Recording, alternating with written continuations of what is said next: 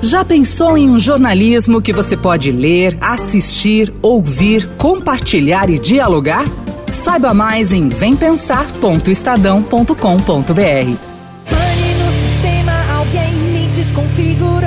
E foi assim, com emoção, por causa da lentidão na divulgação dos resultados, por problemas técnicos no sistema do Tribunal Superior Eleitoral, que os resultados das eleições municipais saíram depois de mais de cinco horas do fechamento das urnas. Houve um atraso na totalização dos resultados por força de um problema técnico que foi exatamente o seguinte: um dos núcleos de processadores do supercomputador que processa a totalização falhou e foi preciso repará-lo. Brasileiro votou e escolheu seus representantes municipais para os próximos quatro anos. Nas principais capitais do país teve de tudo. Candidato eleito no primeiro turno, como é o caso de Rafael Greca, do DEM, em Curitiba, Cíntia Ribeiro, do PSDB, em Palmas, Jean Loureiro, do DEM, em Florianópolis, Bruno Reis, do DEM, em Salvador, Marquinhos Trade, do PSD, em Campo Grande, Álvaro Dias, do PSD, em Natal e Alexandre Calil, do PSD, em Belo Horizonte. E é com muita humildade que eu recebo esse estupendo, esse estupendo resultado, um resultado amplo, um resultado consagrador. E eu só posso aqui, nesse momento tão difícil que nós vivemos nesses meses, é agradecer a população de Belo Horizonte e teve disputa que ainda vai levar mais um tempo para o seu vitorioso ser conhecido, como é o caso de São Paulo com Bruno Covas do PSDB e Guilherme Boulos do PSOL. São Paulo enfrenta e avança com mudanças importantes que não podem parar. São Paulo não quer retroceder. Tenho muita confiança que nos próximos 15 dias São Paulo vai virar a página. A página do abandono, a página do atraso, a página dos esquemas, a página do elitismo. E Rio de Janeiro, com Eduardo Paes do DEM e Marcelo Crivella do Republicanos. Rio não pode mais arriscar, não pode mais errar. Infelizmente, a cidade uh, escolheu um prefeito nos últimos anos que destruiu a nossa cidade, então a gente precisa e com muita consciência para as urnas. É, eu digo isso porque é a oitava eleição que eu disputo e já vi muitas. Então, segundo turno começa tudo de novo, conversas, apoios, vale muitos apoios. Além deles, teremos segundo turno também em Vitória, Pernambuco, Fortaleza, Manaus, Goiânia, São Luís, Aracaju, Cuiabá, João Pessoa, Rio Branco, Teresina, Boa Vista, Belém, Porto Alegre, Maceió e Porto Velho. Vale lembrar que Macapá, por causa do apagão que atingiu Amapá, só terá eleição no dia 13 de dezembro. Dá para dizer que o presidente Jair Bolsonaro saiu com pelo menos uma sensação de derrota dos candidatos apoiados por ele. Somente o capitão Wagner em Fortaleza e Crivella no Rio conseguiram chegar ao segundo turno. Mas não foi só ele que teve seu prestígio abalado o ex-presidente Lula também não conseguiu emplacar grande parte dos seus apadrinhados. Os eleitos mostram também que aquele ímpeto pelo novo, pelo menos nessas eleições, não surtiu efeito como em 2018. No entanto, a formação de uma nova esquerda foi observada também nessas eleições, com o PSOL tendo resultados importantes em algumas capitais.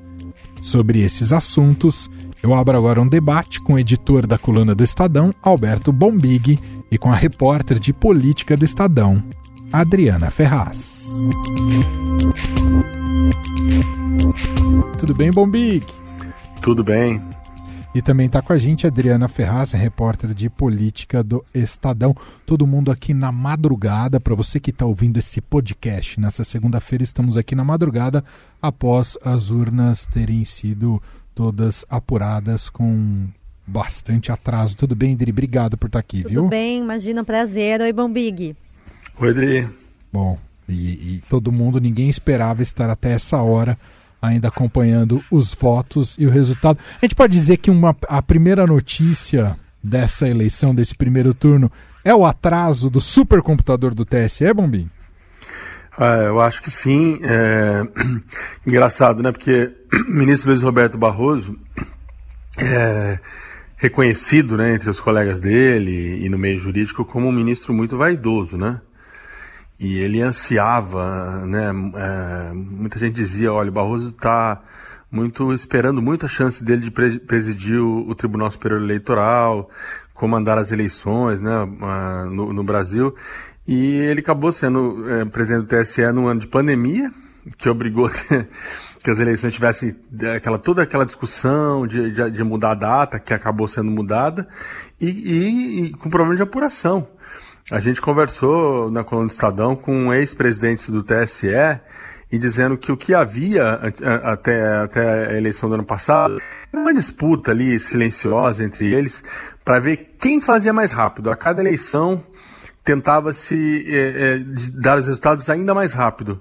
E dessa vez o que nós tivemos foi um atraso enorme né, nessa divulgação. O Barroso, agora há pouco, numa segunda entrevista, na qual ele inclusive tenta corrigir ali um monte de, de derrapadas e saias justas que ele deixou com os colegas dele, né, dizendo que o problema era da gestão anterior, da Rosa Weber, que a centralização não era com ele, que ele tinha, não tinha simpatia por ela, agora mudou um pouco a versão. Ele disse, ele disse, só três horas de atraso. Eu acho até que foi mais, mas mesmo que fosse só três, né, me soou engraçado. Só três horas de atraso. É, Enfim, eu acho que essa, essa é uma notícia importante, sim, do primeiro turno. É, é essa falha, essa falha na centralização do, dos votos. E me esqueci de uma coisa importantíssima sobre isso. Alimentou teorias conspiratórias por hora infundadas, sem provas nenhuma, sem nenhum indício de, de, de fraude, de problema, essa coisa toda que a gente viu lá nos Estados Unidos. É, tinha muito bolsomínio aí em rede social, muita gente já levantando essas suspeitas. É, isso é ruim, isso é ruim. É, nessas, nessas derrapadas do, do tribunal aparecem sempre os oportunistas, né? Sem dúvida. Agora vamos falar um pouquinho do resultado eleitoral e não tem como a gente não puxar por São Paulo, né, Adriana Ferraz? Pelo, enfim, por ser a capital uh, mais pujante né, do país, e isso também tem muitos reflexos eleitorais e políticos, até pensando em 2022. Queria te ouvir um pouco desse resultado que coloca Bruno Covas, o atual candidato né, no segundo turno, como era esperado, mas o Boulos com uma, uma votação até mais expressiva do que apontavam as pesquisas. Essa chegada do PSOL ao segundo turno em São Paulo, com a votação que teve, o que, que significa, André? Olha, o Guilherme Boulos teve mais de um milhão de votos, né? É, foi muita coisa, acho que muito surpreendente mesmo, uma votação extraordinária dele. Ele, vamos lembrar, até pouco tempo atrás, em São Paulo, principalmente antes da, da disputa presidencial, da qual ele participou em 2018, ele era conhecido mesmo em São Paulo como um líder de sem teto, uma pessoa que promovia ocupações na cidade, que parava o trânsito, fazia manifestações em frente à Câmara. Era uma pessoa que não tinha simpatia da população, ainda mais que você mexe com o trânsito, deixa o paulistano parado no carro. É uma coisa que marca, né? Paulistano nenhum gosta disso.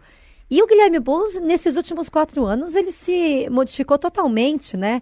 É, acho que principalmente mais nesse ano, por causa da, da eleição municipal. Os concorrentes estavam chamando ele de Boulos Paz e Amor, lembrando Lulinha Paz e Amor, quando foi eleito, mas ele ajustou muito o discurso, acho que foi muito feliz nessa reta final da campanha, fez uma campanha nas redes sociais muito criativa é, com várias sacadas. A história de colocar a Luiz Erundina, ex-prefeita, numa espécie de papamóvel, né, para rodar pela cidade, porque ela tem mais de 80 anos, é totalmente do grupo de risco e não poderia chegar próximo das pessoas, né, se colocar em risco tal. Então, várias sacadas. Ele fez, é, teve uma, um reality show da campanha dele que deu mais de um milhão de pay views, assim. É, fez câmera escondida na Faria Lima, fazia o Se Vira nos 50, no, no meio do centro da cidade, para que as pessoas pudessem perguntar coisas a ele, né, da campanha. Acho que ele foi muito feliz, mas não acho que a vida dele vai ser fácil daqui para frente. É, a gente conversou já com Arthur Duval, né, um candidato que também surpreendeu, como o Boulos, chegou na frente do Gilmar Tato, né, foi o quinto colocado. e já disse que não vai apoiar ninguém, né?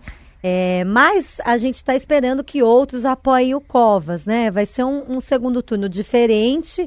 Os dois candidatos já deixaram bem clara qual vai ser a estratégia de cada um. Bombigas pode falar é, também disso comigo, mas é, o Covas já está colando o radicalismo do Boulos, o Boulos já está colando o Dória no Covas, né? Então as estratégias estão definidas aí para esse segundo turno, que vai ser muito rápido. São duas semanas só. E o Bolsonaro vai ter que trabalhar demais aí para virar essa eleição para ele. E aí, Bombig, resultado de São Paulo? Eu acho que é, é, o, o Covas tem como desafio não pegar uma peste. Ele está tentando, eu estou uh, falar um pouquinho dos primeiros pronunciamentos. Né? A Adri sintetizou bem ali o que eles falaram. O Covas tenta colar um radicalismo no, no Boulos, mas dizer que ele veio para combater os radicalismos. Então ele tenta ainda se manter na posição de, de um centro moderado. Eu acho esse um grande desafio para ele, porque a tendência natural é que a campanha do Boulos e, e o empurre para a direita, né? Então é, é manter essa posição de um moderado é complicado, vai ser, vai ser difícil para o Covas. A tendência natural é que ele caminhe para a direita. E a do Boulos, a, dif a, dificuldade é que ele tem que andar um pouco para o centro, senão ele não vence a eleição. Não consigo, a menos que a gente tenha uma coisa assim muito surpreendente, é, não consigo ver um, um, ele ter uma maioria de votos suficiente para vencer, fazer uma campanha só de esquerda, né? Isso teria que ser assim, uma coisa inédita para entrar na história da sociologia política brasileira, assim, né? Mais de 50% da população dos votos úteis dos paulistanos seria uma campanha só de esquerda. Ele tem que fazer um aceno ao centro.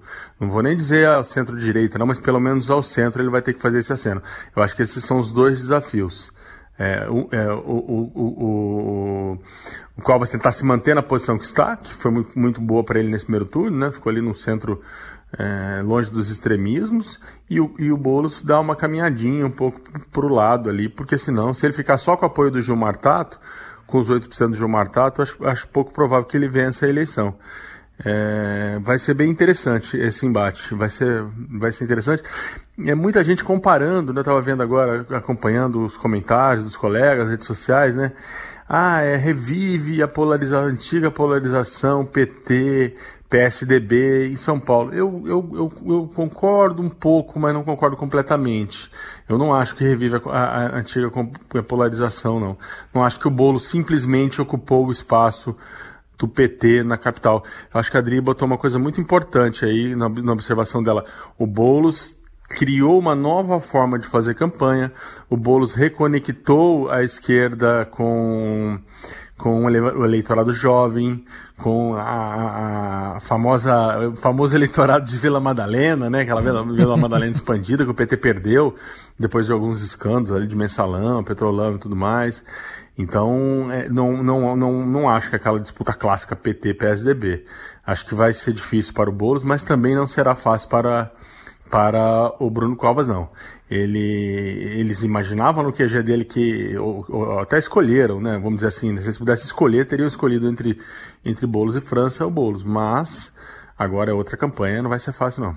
Só para fechar São Paulo, Russomano derrete quanto derreteu por obra própria ou tem o peso do Bolsonaro, Odri? As pesquisas é, deixam muito claro que é, a rejeição do Bolsonaro teve uma influência enorme sobre a candidatura do Russomano, né? A partir do momento que ele começou a colocar o Bolsonaro, falar do Bolsonaro, o Bolsonaro gravou dois vídeos para ele, ele foi derretendo. Não, não sei se ele não derreteria mesmo sem o Bolsonaro, talvez sim mas que a rejeição do Bolsonaro é altíssima na capital, isso deve ter acendido um alerta enorme ali para ele, né? Isso é fato. Agora, também vamos combinar que o Celso Russomano também se atrapalha sozinho, né?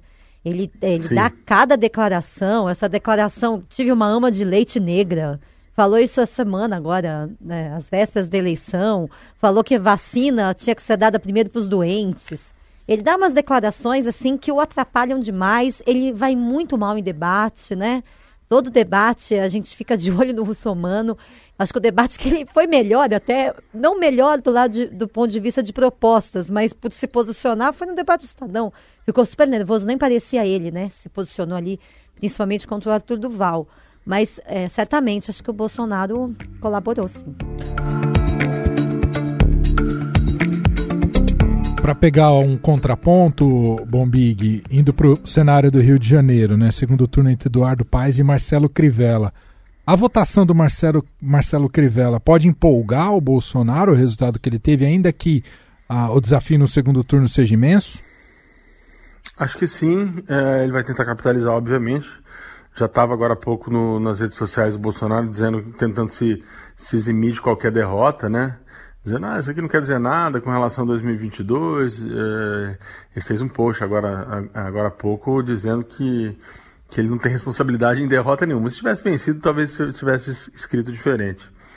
É, o, o, eu acho que no caso do Russomano, só para dar um, uma observaçãozinha, não casou, né? O, e o conteúdo, né? Assim, o, Bolso, o Russomano não ficou confortável no figurino de bolsonarista, né?